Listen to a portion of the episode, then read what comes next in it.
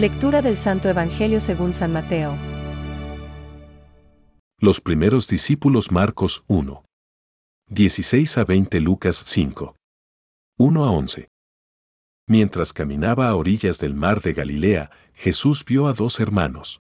A Simón, llamado Pedro, y a su hermano Andrés, que echaban las redes al mar porque eran pescadores. Entonces les dijo, Síganme, y yo los haré pescadores de hombres. Inmediatamente, ellos dejaron las redes y lo siguieron, continuando su camino, vio a otros dos hermanos. A Santiago, hijo de Zebedeo, y a su hermano Juan, que estaban en la barca con Zebedeo, su padre, arreglando las redes. Y Jesús los llamó. Inmediatamente, ellos dejaron la barca y a su padre, y lo siguieron. Es palabra de Dios. Te alabamos, Señor. Reflexión. Os haré pescadores de hombres. Hoy es la fiesta de San Andrés Apóstol, una fiesta celebrada de manera solemne entre los cristianos de Oriente.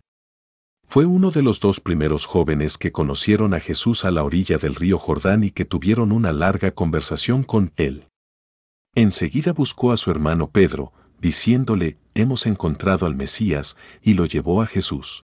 Juan 2.41. Poco tiempo después, Jesús llamó a estos dos hermanos pescadores amigos suyos, tal como leemos en el Evangelio de hoy.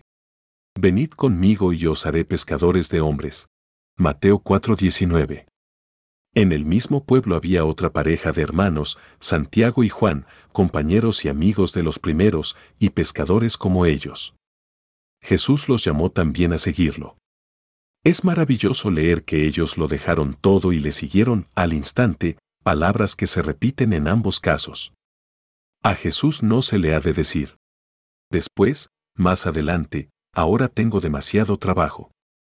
También a cada uno de nosotros, a todos los cristianos, Jesús nos pide cada día que pongamos a su servicio todo lo que somos y tenemos, esto significa dejarlo todo, no tener nada como propio, para que, viviendo con Él las tareas de nuestro trabajo profesional y de nuestra familia, seamos pescadores de hombres. ¿Qué quiere decir pescadores de hombres? Una bonita respuesta puede ser un comentario de San Juan Crisóstomo. Este padre y doctor de la iglesia dice que Andrés no sabía explicarle bien a su hermano Pedro quién era Jesús y, por esto, lo llevó a la misma fuente de la luz que es Jesucristo. Pescar hombres quiere decir ayudar a quienes nos rodean en la familia y en el trabajo a que encuentren a Cristo que es la única luz para nuestro camino. Pensamientos para el Evangelio de hoy. Pedro y Andrés no habían visto que Jesucristo hubiese hecho algún milagro nada habían oído del premio eterno y, sin embargo, al oír la voz del Salvador se olvidaron de todo lo que creían poseer.